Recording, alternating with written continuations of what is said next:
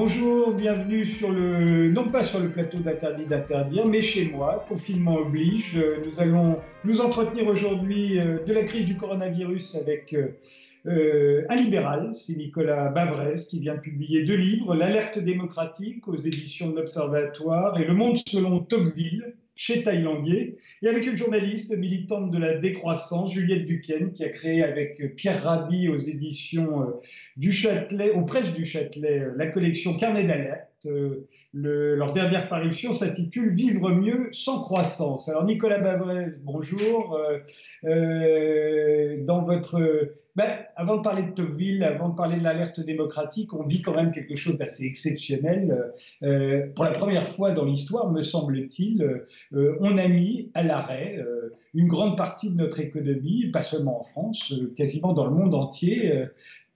Qu'est-ce que ça vous fait? Je crois que c'est effectivement ce qui rend cette crise si difficile à analyser et à comprendre. Je crois que beaucoup de gens essayent de se référer soit à des cracks passés, 1929 ou encore 2008, euh, soit à des situations de guerre. Et je crois que ces précédents, en fait, euh, manquent leur cible, parce que ce que nous vivons est vraiment sans précédent, notamment avec le fait qu'on a la moitié de l'humanité aujourd'hui qui se trouve confinée.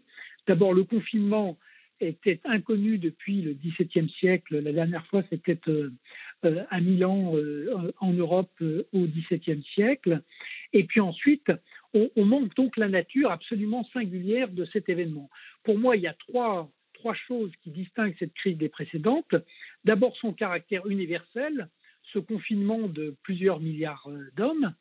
Euh, la deuxième chose, c'est qu'on a trois crises en fait qui s'enchevêtrent une crise sanitaire, une crise économique et puis une crise financière. Donc d'une certaine manière, on a le mélange de la grippe espagnole de 1918 qui a fait 50 euh, millions de morts, euh, du crack de 1929 et puis euh, de l'effondrement du crédit de 2008.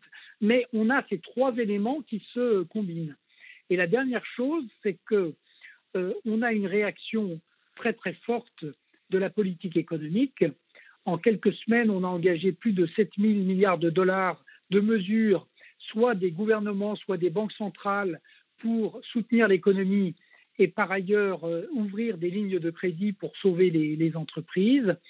Et euh, contrastant avec cette mobilisation de la politique économique, on a une politique sanitaire qui d'abord euh, se déroule nation par nation, qui est extrêmement différente, éclatée, et avec des performances qui sont aussi extrêmement diverses. Pour l'instant, force est de constater que les pays qui ont le mieux géré la crise ce sont les démocraties euh, d'Asie, ce sont euh, Taïwan, la Corée du Sud, euh, qui ont réussi à la fois à éviter le confinement et à limiter très fortement la propagation de l'épidémie et le nombre des, victimes, et ce, avec un très bon pilotage de la crise, avec également la protection généralisée de la population, un dépistage systématique, avec le recours aux technologies et puis avec un appel au civisme et euh, un, fort contrôle et, une réaffirmation des valeurs collectives de, la population.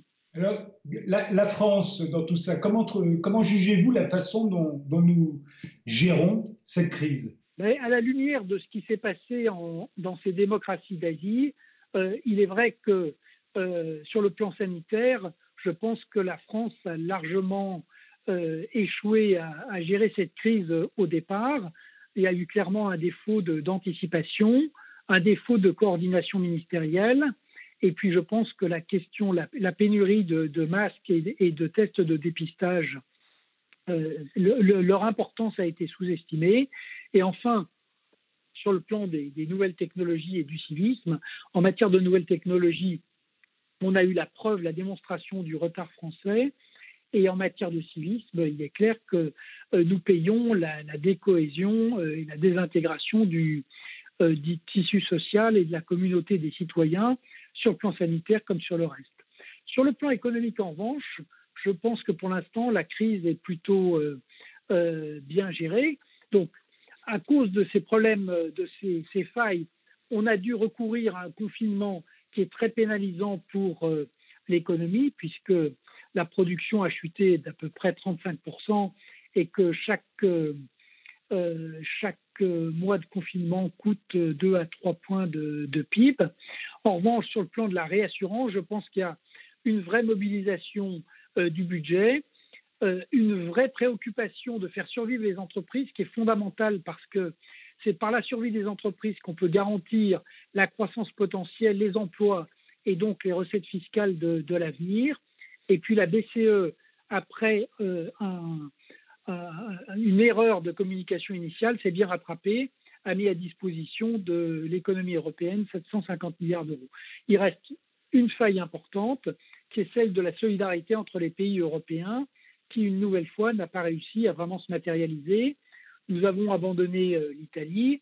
L'aide lui est venue de Chine, de Russie, de, Cuba, ce qui est pour le moins paradoxal.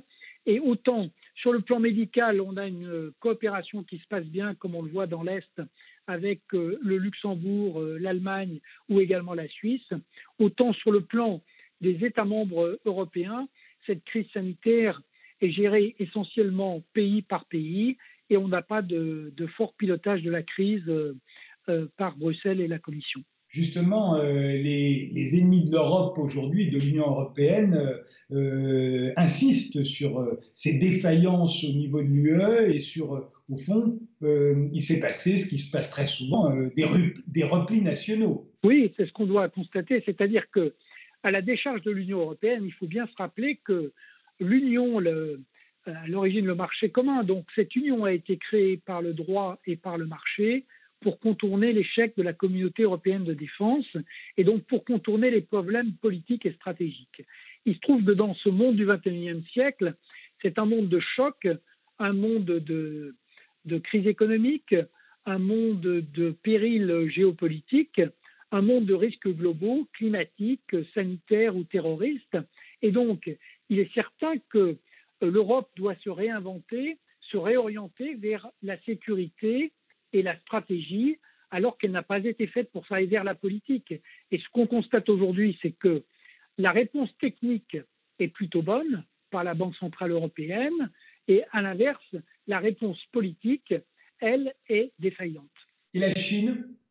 La Chine n'est-elle pas en train de devenir le modèle? La Chine a, une position extrêmement euh, ambiguë, puisqu'il faut bien rappeler que c'est à cause du total capitalisme chinois et de son opacité que cette crise a pris l'ampleur qu'elle euh, a aujourd'hui, puisque pendant deux mois, les autorités chinoises ont occulté l'épidémie et ont influencé l'OMS pour qu'elle euh, n'insiste pas, qu'elle ne déclare pas le risque de euh, pandémie. les autorités chinoises ont clairement aussi occulté le nombre de morts. Mais il est vrai qu'aujourd'hui, la Chine est dans la situation paradoxale d'être la première à sortir de crise, de bénéficier euh, d'un confinement qui a été à la fois très dur et très, très précoce, et euh, de pouvoir du coup installer un système de propagande euh, pour prétendre qu'elle a mieux géré cette crise que les autres États et notamment les, et notamment les démocraties. Au moment même où le choc arrive en Europe, qui est aujourd'hui l'épicentre, et où le choc va arriver demain aux États-Unis. Ils vont euh, beaucoup souffrir. Pourquoi? Parce que les États-Unis sont vulnérables, notamment du fait des failles de leur système de santé, qui leur coûtent 17% du PIB, mais qui laissent 30 millions de personnes sans assurance, euh, sans assurance santé. Donc, en fait, cette crise va s'ajouter aux autres pour rajouter à la tension internationale et à l'opposition entre les deux modèles, la Chine va, le mettre à profit pour vanter son modèle autoritaire et pour essayer de mettre à profit le nouveau trou d'air des démocraties. Et, les Américains, alors on voit bien que Donald Trump rechigne à appliquer le, confinement, il sait les conséquences économiques que cela peut avoir. Euh, comment le, le, trouvez-vous? Écoutez, aux États-Unis, si on reprend les, les, trois grandes crises qui s'enchevêtrent, la crise sanitaire va être euh, très dure parce que, comme je le rappelais, le système de santé américain comporte des failles importantes, parce qu'une partie importante de la population n'est pas couverte, pratiquement 9%, et parce que l'assurance santé disparaît assez vite quand les gens sont au chômage. Or, il y a eu 3,3 millions d'inscriptions au chômage en une semaine, euh, la semaine dernière aux, États-Unis. Donc, et par ailleurs, la politique de Donald Trump a été une nouvelle fois complètement erratique. Il a commencé par le déni de la crise, ensuite il a fermé les frontières, ce qu'il affectionne toujours. Ensuite, euh, il s'en est remis à la chloroquine et il a expliqué qu'il allait arbitrer en faveur de l'économie euh, et au détriment de, la santé, euh, ce qui clairement n'est pas, pas tenable. Le dernier élément sur le sanitaire, il faut toujours se rappeler que la santé n'est pas une des compétences de l'État fédéral. Donc les États américains ont chacun leur stratégie. Aujourd'hui, on a une vingtaine d'États qui ont recours au confinement et qui représente à peu près la moitié de la, population américaine. À l'inverse, là encore sur le plan économique et financier, la réaction des États-Unis a été très forte. Euh, le, Congrès et la Maison-Blanche se sont mis d'accord sur un plan de soutien de 2200 milliards de dollars. C'est 10% du PIB des États-Unis. Et la Fed a généralisé euh, les lignes de crédit, non seulement aux banques, mais aussi aux entreprises en décidant des rachats de, euh, d'actions d'obligations sur le marché primaire et sur le marché secondaire. Donc, la réaction économique et financière est plutôt bonne. En revanche, on a une énorme faille sur la santé. Nicolas Babrez, euh, à l'image de Tocqueville, vous dites que l'Occident doit utiliser ses armes que sont la, raison et la liberté, mais sur le, sur le plan sanitaire, ça se traduirait comment? Bien, si vous voulez, sur le plan raison et liberté, je crois que ça pointe bien aussi les dysfonctionnements des démocraties dans les, dans les derniers temps. D'abord, cette crise est incontestablement l'une des, des victimes collatérales premières de cette crise. Cela risque bien d'être euh, euh, la liberté politique. On le voit aujourd'hui avec euh, des atteintes très fortes qui sont portées aux libertés publiques par le confinement. Euh, mais aussi par le recours à des méthodes euh, très intrusives de contrôle de la population. Euh, et on risque de le voir demain avec la montée d'un désir de sécurité tel que, en plus de la revendication d'égalité, en plus pour certains de l'état d'urgence climatique, cela risque d'être un prétexte, ce besoin de sécurité, y compris sanitaire, ce besoin de protection sociale, pour remettre en cause euh, la liberté euh, et, la démocratie. Quant à la raison, il est vrai que la raison a beaucoup souffert dans les dernières années. Elle a été notamment la science qui a été mise euh, au rang des accusés par Donald Trump, mais il n'est pas le seul. Qu'on pense par exemple aux polémiques en France sur les vaccins qui paraissent aujourd'hui bien dérisoires, alors que tout le monde aujourd'hui cherche à mettre au point un vaccin contre euh, le coronavirus. Donc cette crise, elle peut, comme toute grande crise, être tournée à la tragédie ou être un facteur de chance.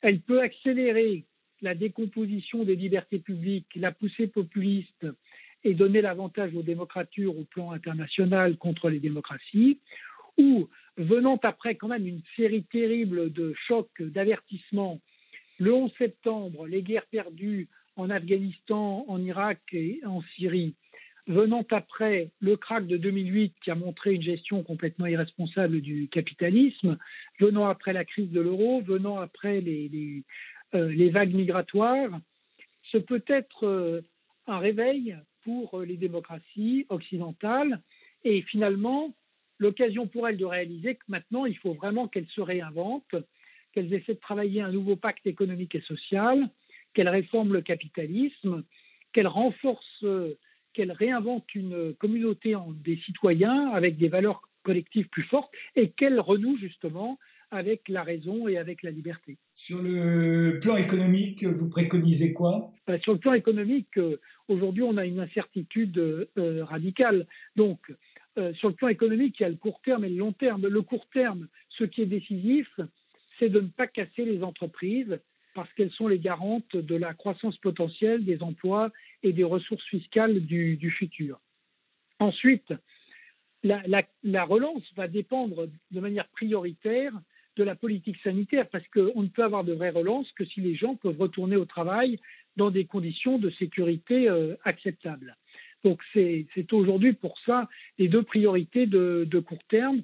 Sortir du confinement avec euh, notamment des garanties en termes de distribution de, masques, euh, de dépistage et de mise à niveau des capacités hospitalières et par ailleurs permettre aux entreprises de reprendre le cours de leurs activités. Sur le moyen terme, vont se poser des questions très très importantes. D'abord, il va falloir vivre, c'est la deuxième fois en un peu plus de dix ans que les, les grands pays développés auront dû mobiliser 20 à 40% de leur PIB sous forme de dette publique pour réassurer un grand choc. C'était un crack financier en 2008, c'est aujourd'hui une crise sanitaire. Nous allons tous vivre avec des dettes publiques à la japonaise qui vont représenter entre 150 et 200% du PIB et personne ne sait combien de temps ce château de cartes financier pourra euh, tenir. Ensuite, cette expérience du confinement va, montre euh, et, le retard face aux démocraties asiatiques montre qu'il faut massivement investir sur les nouvelles technologies, sur les infrastructures, mais aussi sur la formation, évidemment, de la, euh, de la population. Et puis la dernière grande inconnue, euh, ce sont les chocs qui peuvent arriver. Nous pouvons avoir de nouveaux chocs qui mettent l'économie à l'arrêt ou qui imposent aux gens de rester chez eux. Un choc, par exemple, une frappe cybernétique généralisée peut créer un arrêt complet de l'économie. C'est ce qu'on avait vécu euh, sur l'Estonie euh, il y a quelques années. Et par ailleurs, aujourd'hui, le réchauffement climatique pourrait aussi contraindre les gens à rester chez eux, soit une, partie importante, euh, du temps. Donc je crois qu'il faudra tirer les leçons de cette crise aussi pour anticiper cette fois-ci les nouveaux chocs qui pourraient arriver et pour renforcer la résilience de nos nations donc leur capacité à assurer la continuité de la vie nationale en toutes circonstances. Nicolas Babrez, euh, sur le plan technologique, euh, euh, on voit bien comment en Asie, on s'est servi de la technologie de pointe et même de l'intelligence artificielle pour combattre l'épidémie. Il ne semble pas que ce soit le cas pour l'instant en France ou en Europe. Qu'en pensez-vous? Je pense qu'il y a deux questions qui se posent. D'abord, premièrement, aujourd'hui, euh, en Europe, euh, la situation est différente, par exemple, en Israël, mais en Europe, nous n'avons pas la capacité technique de mettre en œuvre ce qui a été fait en Corée du Sud, à Taïwan euh, ou à Hong Kong ou encore à, Singapour. Donc, il y a une première question qui est la mise à niveau des infrastructures et de l'équipement technique. La deuxième question qui se pose, c'est la question des libertés publiques. Et là, je crois que nous devons y réfléchir et que l'arbitrage doit bouger. Il ne s'agit pas de sacrifier la liberté. Comme je l'ai dit, elle va subir beaucoup d'attaques et il est essentiel de la préserver.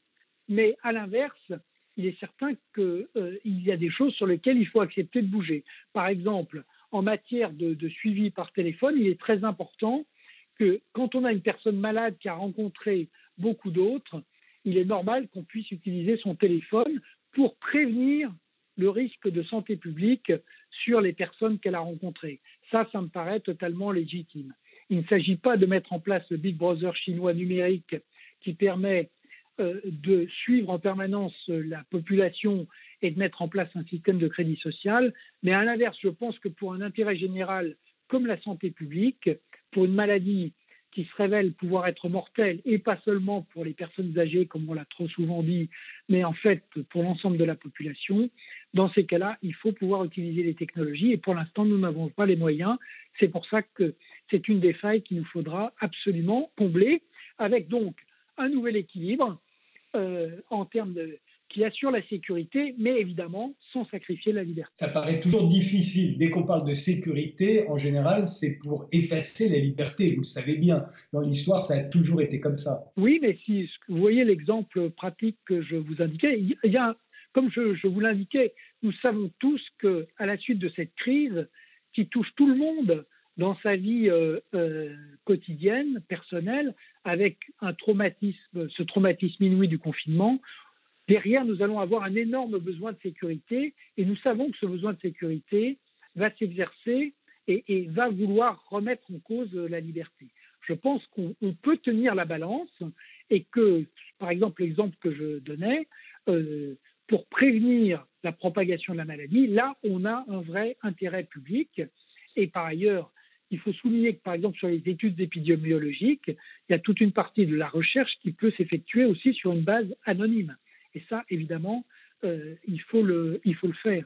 Donc c'est pour ça que si on réfléchit un peu, on peut trouver, à mon avis, des manières de concilier euh, liberté et sécurité, mais il est vrai que le point d'équilibre va devoir changer. Nicolas Babrez, dans le domaine de la santé, euh, nos manques euh, sont assez criants aujourd'hui dans un pays comme la France. Alors est-ce que c'est le résultat de la réduction des budgets publics ou, comme vous auriez peut-être tendance à le penser, de la gratuité générale des soins? Je crois que les, deux sont un peu liés, c'est-à-dire que à partir du moment où euh, la santé publique a été pilotée par la gratuité, on a forcément la mise en place d'un système de rationnement et un ajustement par la baisse de la qualité des soins. Et, là encore, je pense qu'on n'a pas suffisamment réfléchi. Euh, ce qu'on voit aux États-Unis, c'est-à-dire le fait qu'il est très important qu'il y ait une couverture universelle de la population, euh, et, ça c'est important évidemment pour les individus, mais aussi pour la santé publique. À l'inverse, l'idée que tout soit gratuit pour tout le monde et pour tous les soins, ça c'est une idée qui n'a aucun sens sur le plan de la santé, qui n'a aucun sens sur le plan de la solidarité, qui n'a aucun sens sur le plan économique. Et, c'est vrai que ces politiques de rationnement euh, ont entraîné une baisse de la qualité, euh, une baisse de la qualité des soins et euh, une organisation des soins sur le mode de la pénurie. C'est aussi ce qui explique par exemple cette aberration qui a été la suppression des stocks stratégiques de masques, puisqu'en 2012, on avait encore plus d'un milliard de masques en stock et que ce stock a été réduit à 145 millions au début de la crise, ce qui explique que très rapidement, on se soit retrouvé dans une situation euh, de pénurie criante et que parce qu'on n'avait pas de masques, on a prétendu qu'il n'était pas utile, ce qui est évidemment et malheureusement enfin, ce, qui est, faux. Alors, euh, sur le plan politique maintenant, euh, j'en reviens à, Tocqueville, qui vous venez de consacrer un livre. Il reprochait à la France sa centralisation, son inflation législative, euh, des lois inefficaces et inappliquées qu'on remplace par des lois plus contraignantes encore, mais pas plus appliquées. Il résumait ça de la façon suivante une règle rigide et une pratique molle. Euh, il reprochait également euh, les emplois réservés, les prébendes, les sinécures, l'égoïsme de classe, de la classe dominante en particulier, l'immobilité sociale et politique.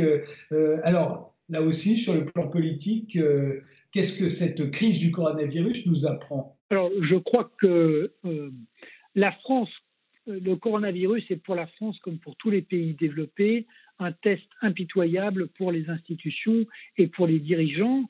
Donc, euh, c'est une crise majeure. On va voir sans doute malheureusement aux États-Unis que le, système américain euh, aura réagi encore plus, sans doute, euh, de manière plus inefficace et dangereuse que la plupart des, pays d'Europe.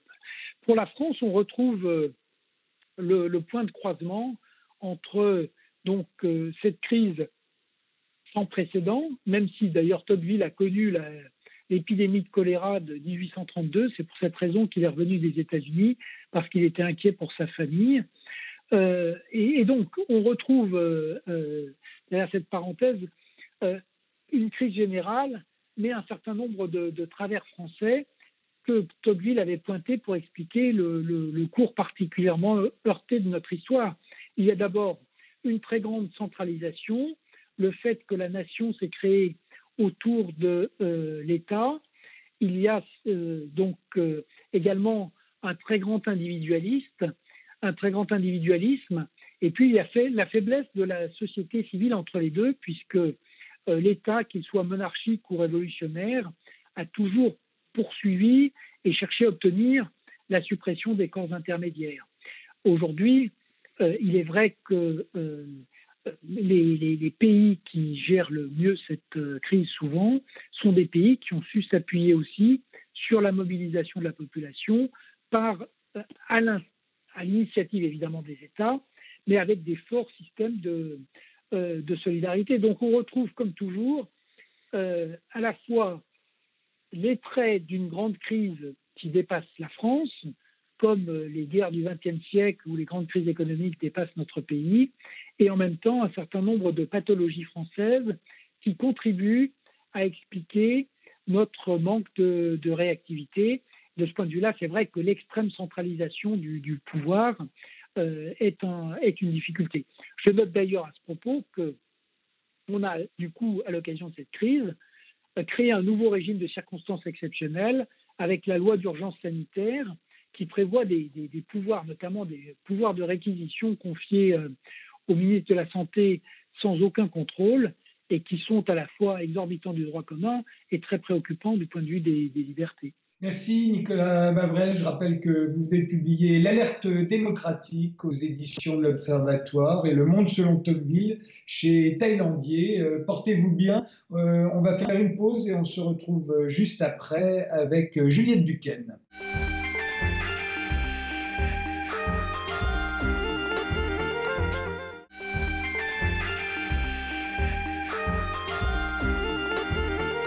Bonjour euh, Juliette Duquesne, vous êtes journaliste, vous avez créé avec Pierre Rabhi la collection Carnet d'alerte aux Fraises du Châtelet, vous avez publié notamment Les excès de la finance, c'était en 2017, euh, Les semences, un patrimoine vital en voie de disparition, et plus récemment, puisqu'il a été publié en, novembre dernier, Vivre mieux euh, sans croissance. Alors la mise au ralenti ou euh, à, l'arrêt pur et simple hein, euh, d'une bonne partie de l'économie mondiale euh, doit vous sembler une divine surprise Une divine surprise, je ne sais pas, parce que je pense qu'il n'y a rien de pire qu'une société centrée sur la croissance qui n'a pas de croissance. Nous, dans, dans l'enquête que j'ai réalisée, où j'ai interrogé justement énormément de chercheurs, de spécialistes, d'acteurs de la société civile, ils disent tous qu'il faut organiser la décroissance et pas subir la récession, ce qui risque de nous arriver.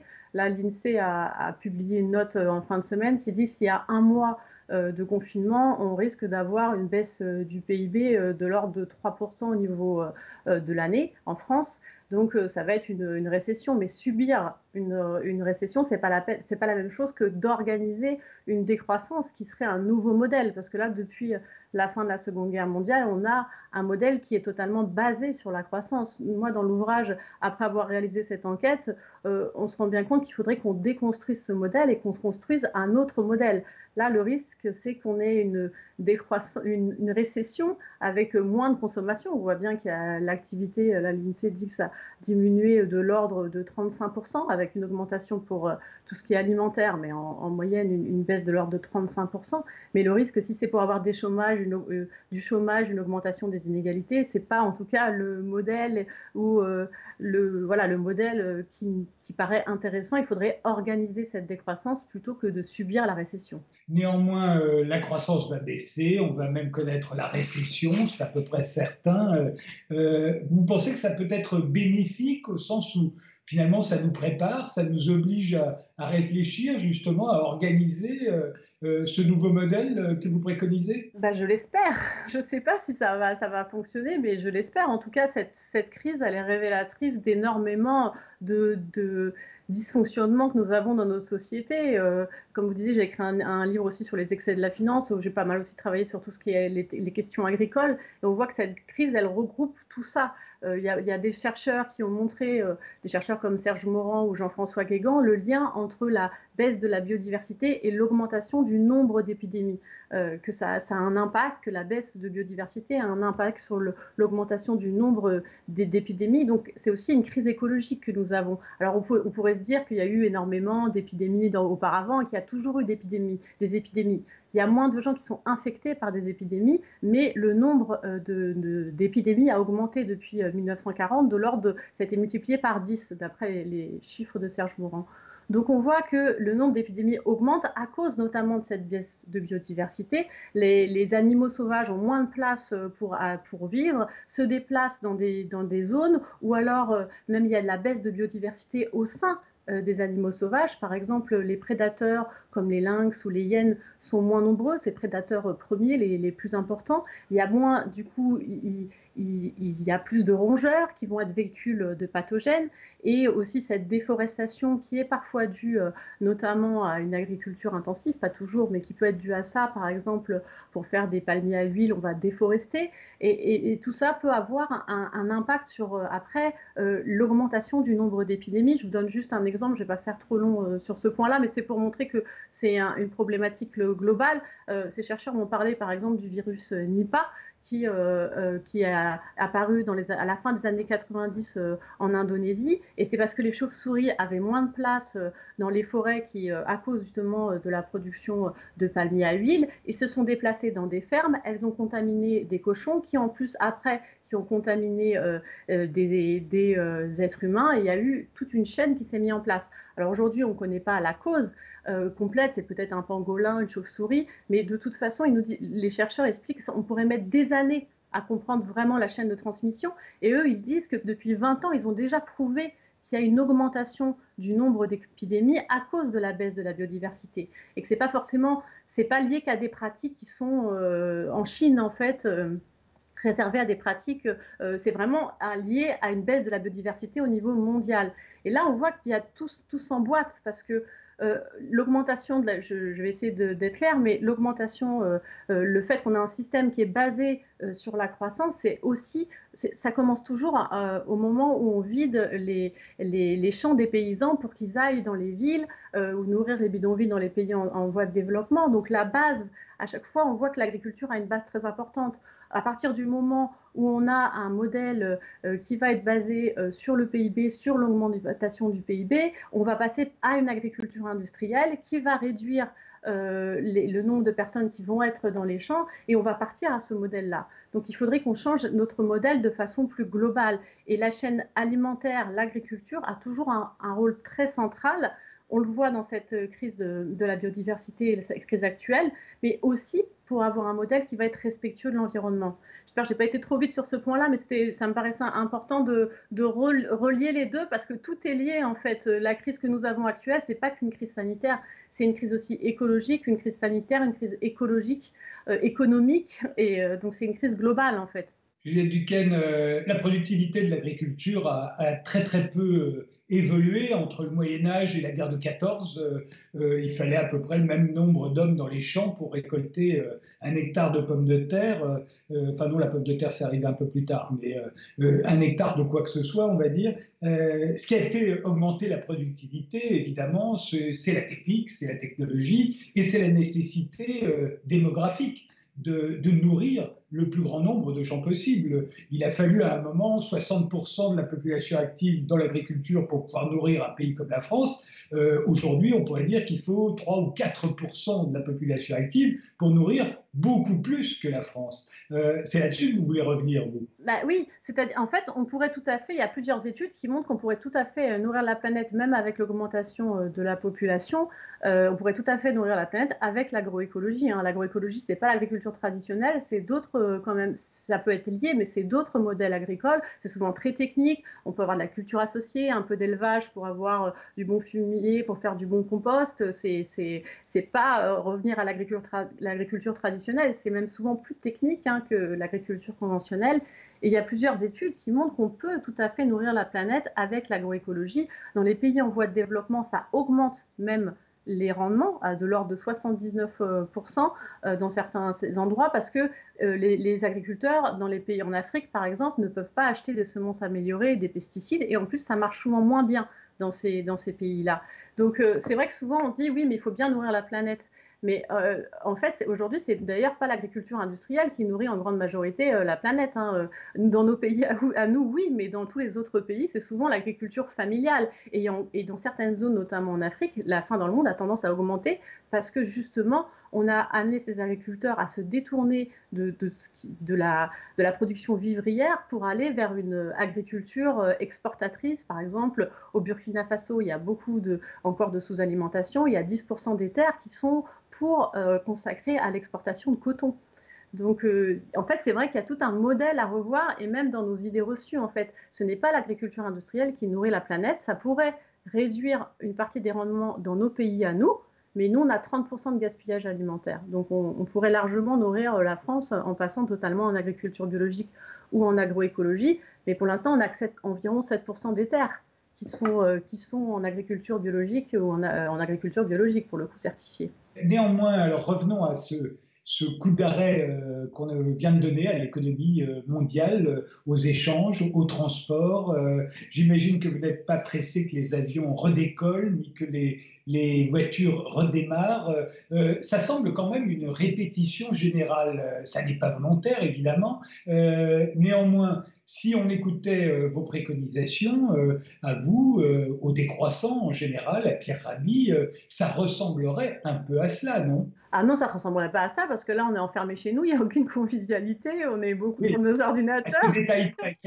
oui, je suis d'accord avec vous. Là, on est, on est beaucoup confinés dans les villes, enfin, on, est, on, on est très connecté, le numérique et, émet énormément de gaz à effet de serre, c'est très polluant, donc ça ne serait pas du tout ce monde-là, ça serait un monde totalement différent qui est d'ailleurs à inventer. En fait, c'est un monde qui est inventé et je pense qu'il ne serait pas similaire partout dans le monde. Ça serait un, justement, on a tendance à vouloir préconiser le, le, même modèle partout dans le monde, mais là, ça serait un modèle qui serait plus basé sur les territoires, qui serait à inventer. La société civile a inventé déjà énormément de, de façons de vivre autrement. Reste aujourd'hui à le passer à plus grande échelle, à organiser cette sobriété ou à organiser cette décroissance à plus grande échelle. Mais on a de la chance, la société civile a expérimenté partout dans le monde des, des solutions pour réussir à vivre autrement.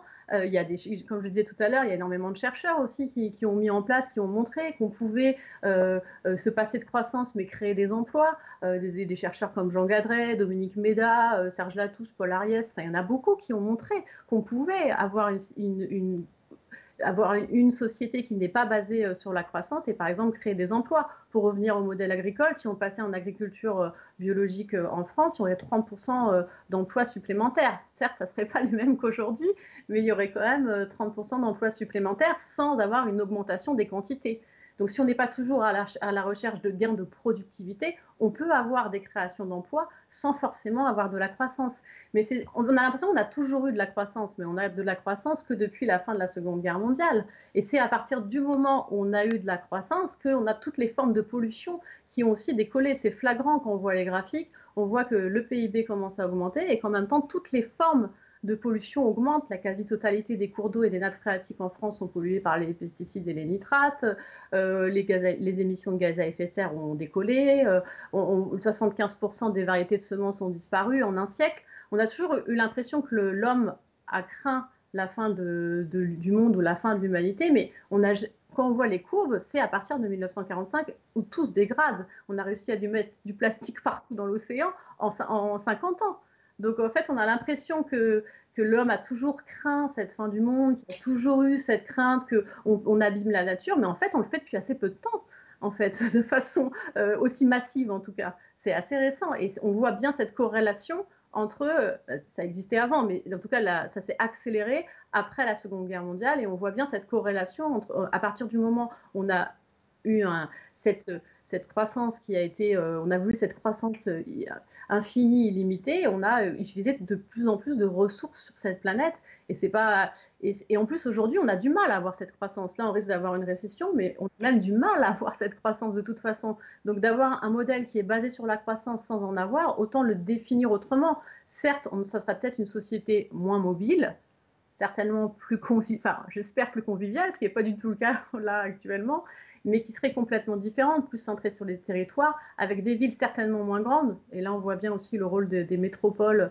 dans le, dans le fait qu'une épidémie se propage plus rapidement. Donc certainement avec des villes moins grandes pour avoir des, territoires qui sont aussi autonomes alimentairement et pas avoir, euh, euh, on voit bien qu'il faut avoir des chaînes alimentaires totalement différentes et pas seulement euh, le, la façon de cultiver, mais aussi la façon de vendre, tout, enfin revoir toute la chaîne alimentaire dans ce nouveau modèle il faudrait inventer vraiment, mais inventer en même temps, quand je dis inventer, c'est déjà dans la société civile depuis, depuis déjà des décennies. Euh, il y a plein de gens qui font différemment aujourd'hui, mais ce n'est pas encore euh, mis à, à, plus grande échelle. Une société effectivement moins mobile, vous l'avez dit. Euh, là, on est dans la répétition générale. générale la plupart des, des, avions sont cloués au sol. Les voitures, en tout cas pour une bonne partie d'entre elles, restent au garage.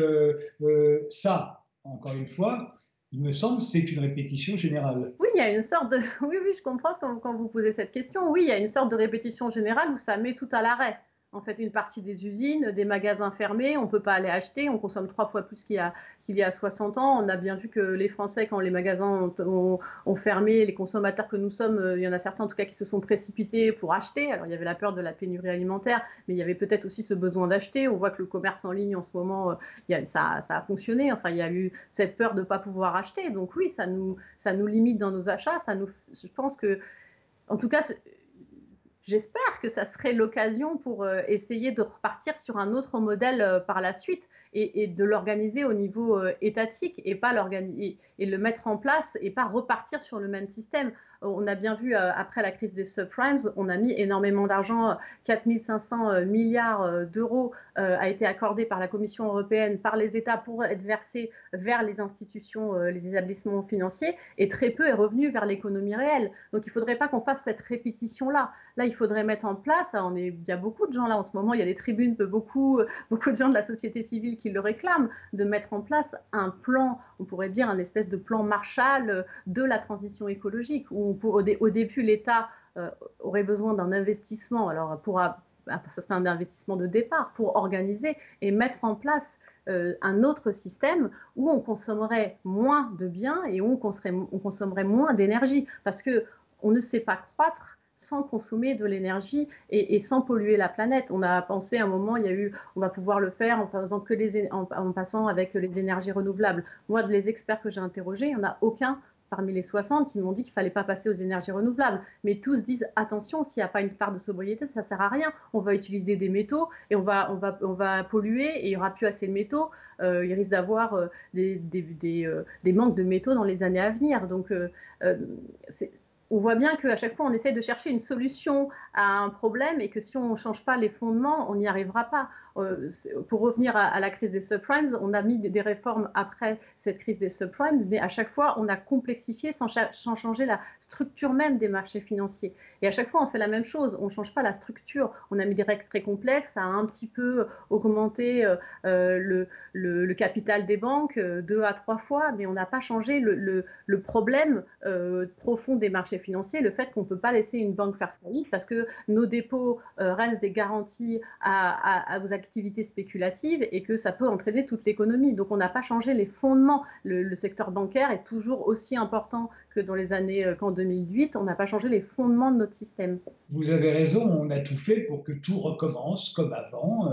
Euh, mais ne croyez-vous pas que les gens qui sont aujourd'hui confinés dans leur à leur domicile euh, n'espèrent pas que tout va recommencer justement comme avant. Est-ce que pour atteindre la sobriété dont vous parlez, dont parle également Pierre Rabhi, et qui effectivement euh, est indispensable à une véritable transition écologique, pas la transition écologique dont on nous parle pour faire, euh, pour faire joli, la vraie transition écologique, celle que vous appelez de vos voeux, est-ce qu'il ne faudrait pas tout simplement une dictature? Est-ce que sans dictature, vous pensez que vous allez y arriver?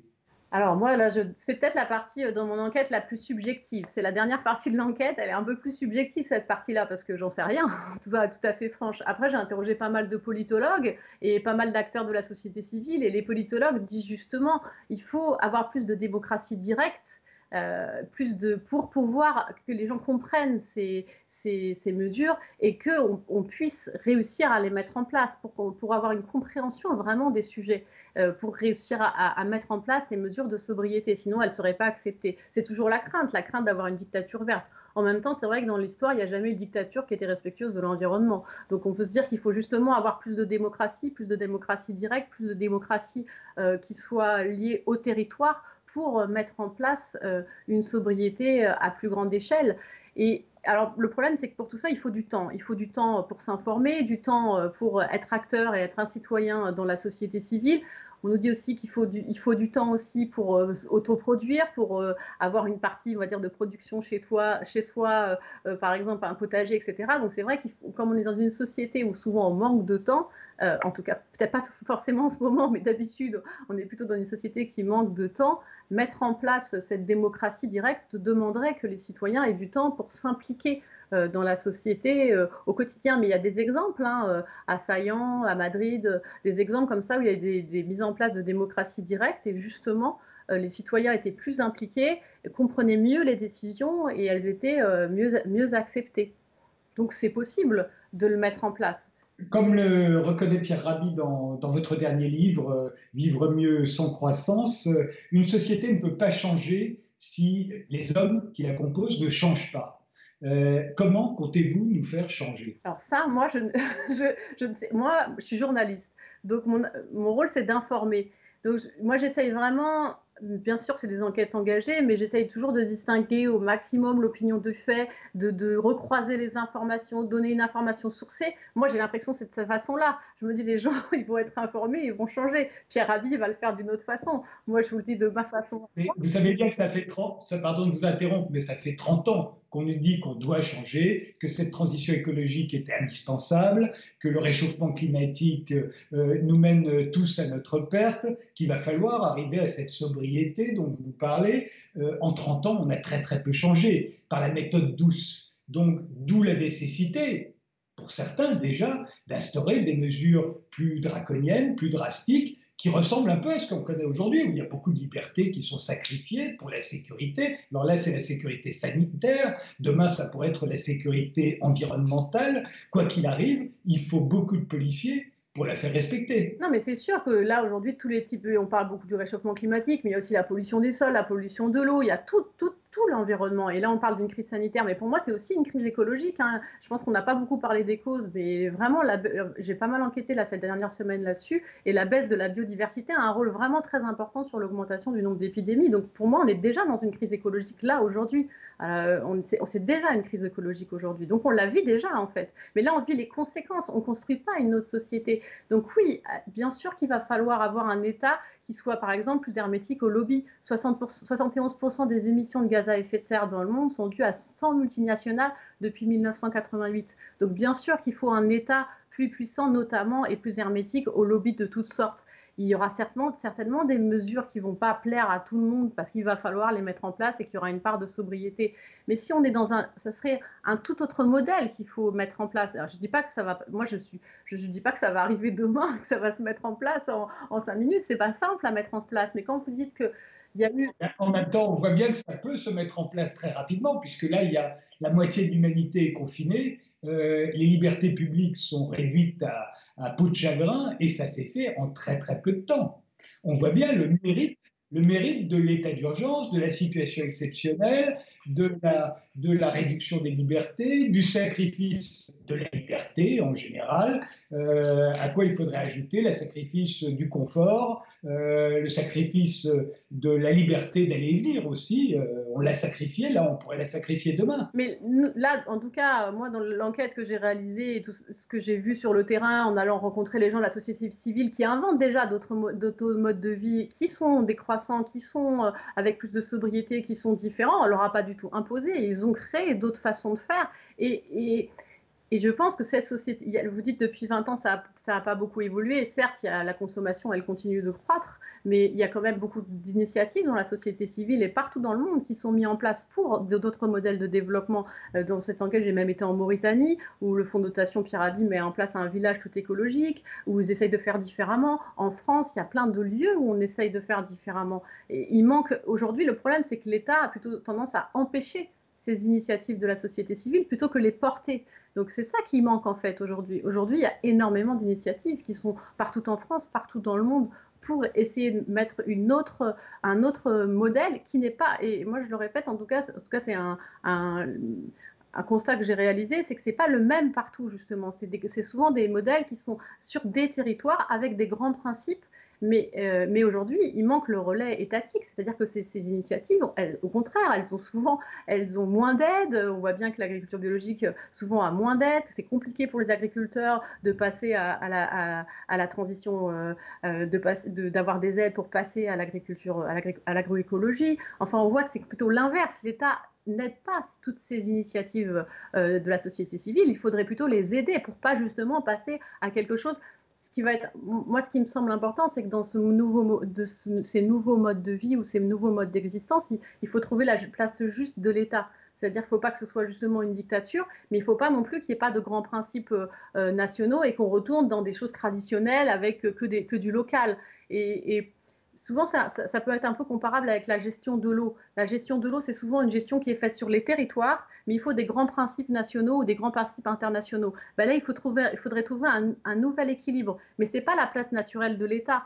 Donc, ce serait une nouvelle place de l'État qui serait là pour encourager toutes les initiatives de la société civile, mais ce ne soit pas lui qui dise comment on va devoir faire c'est un, nouvel, un nouvel équilibre à trouver. Je ne dis pas que c'est simple, hein. moi je ne dis pas du tout que c'est simple, je dis juste que, en tout cas, quand on va sur le terrain, on voit qu'il y a énormément d'initiatives qui sont mises en place. Je ne sais pas du tout si ça, ça va se faire, j'aimerais bien, mais en tout cas, on peut, souhaiter qu'avec cette, crise actuelle qui pour, moi est déjà une crise écologique, sanitaire, économique, euh, humaine, globale, on pourrait saisir cette opportunité pour changer le système, mais changer vraiment le logiciel en fait du, système euh, de façon plus globale. Et on pourrait mettre en place, et là il y a vraiment énormément de gens de la société civile qui en ce moment mettent des tribunes partout, ont envie que ça change quand même, il y, en a plus qu'avant, de vouloir changer le modèle. Et on pourrait imaginer un espèce de plan Marshall comme on a fait après la Seconde Guerre mondiale, où on investirait pour euh, convertir totalement en agroécologie, où il y aurait de la rénovation pour les bâtiments, où, on, mettrait en place, on soutiendrait tout ce qui est tous ces modèles de l'économie sociale et solidaire, qui souvent sont ancrés sur les territoires, ont d'autres façons d'entreprendre, où l'objectif de l'entreprise n'est pas toujours de croître indéfiniment, mais souvent d'essaimer et d'aider de, d'aider après d'autres entrepreneurs à, à, créer leur entreprise euh, sans que ce soit toujours centré sur le profit, complètement réformer la finance. Tant qu'on ne réformera pas la finance, on n'arrivera pas à changer notre modèle parce qu'aujourd'hui, c'est la taille des, c'est totalement euh, disproportionné. Alors les chiffres datent de 2010, 2017, mais la taille du secteur bancaire euh, européen est trois fois et demi plus important que, euh, le, PIB européen. Donc, euh, c'est totalement disproportionné, en fait. Donc, en a énormément de choses à faire. On a un chantier énorme, mais on a de la chance, c'est qu'on a énormément de chercheurs qui ont fait plein de travaux magnifiques qui nous montrent déjà la voie, et on a énormément d'acteurs de la société civile, des associations, etc., qui agissent au quotidien, partout en France et partout dans le monde, pour inventer un autre modèle, et ça marche. C'est-à-dire l'agroécologie, ça marche pour nourrir la planète. Les modèles de l'économie sociale et solidaire, ça fonctionne pour, pour réussir à se passer euh, de, de financement boursier, essayer de faire différemment. Ça fonctionne. Donc euh, voilà, après, c'est pas de, ce serait, faut supprimer les excès de la finance. Je ne dis pas de supprimer toute la finance, mais d'inventer d'autres modèles. Il y a la société civile le met déjà en place depuis très longtemps. Donc il faudrait juste basculer à, ce modèle-là. Je ne dis pas que c'est simple. Hein. Moi, je, suis journaliste, je constate, j'essaie sur le terrain de, voir ce qui est fait, de, de redonner, voilà, donner les, informations qui me paraissent essentielles. Je ne dis pas que c'est simple, mais je dis que ça serait très différent de ce qu'on vit actuellement, qui est un monde confiné, total, pas du tout convivial, euh, centré sur euh, l'ordinateur, euh, le numérique, et donc là, on peut même pas se rencontrer, on se parle à travers un ordinateur. Y a, moi, c'est pas du tout la société que je souhaite pour demain. Enfin, c'est horrible d'être confiné chez soi, de pas pouvoir sortir, d'avoir peur de l'autre rien qu'en se déplaçant. Enfin, moi, c'est pas du tout le, le, le, modèle et, et les modèles que j'ai rencontrés à travers mes enquêtes. Et c'est bon pour notre bilan carbone. C'est bon pour notre bilan carbone. On voit que les animaux sauvages, euh, il va, alors je sais, je connais pas, euh, pas vérifier l'origine des images qu'on voit partout sur les réseaux sociaux. Je ne sais pas si elles sont, elles sont toutes justes, mais on voit que la nature reprend en tout cas ses droits à, certains endroits. Donc oui, c'est bon, c'est une conséquence euh, positive. Encore que le numérique, c'est pas très, très, toujours très bon. Donc comme on l'utilise, je sais que voilà, ça a aussi des conséquences, mais c'est bon, mais c'est pas du tout, c'est plutôt une conséquence du modèle actuel. Et là, on est beaucoup sur les conséquences, mais il euh, faudrait revenir aux causes pour pouvoir euh, changer notre euh, modèle en profondeur. Merci Juliette. je rappelle le titre du livre que vous venez de publier avec Pierre Rabhi, Vivre mieux sans croissance. C'est dans votre collection Carnet d'alerte qui est sorti aux presses du Châtelet. merci de nous avoir suivis et rendez-vous au prochain numéro. Portez-vous bien.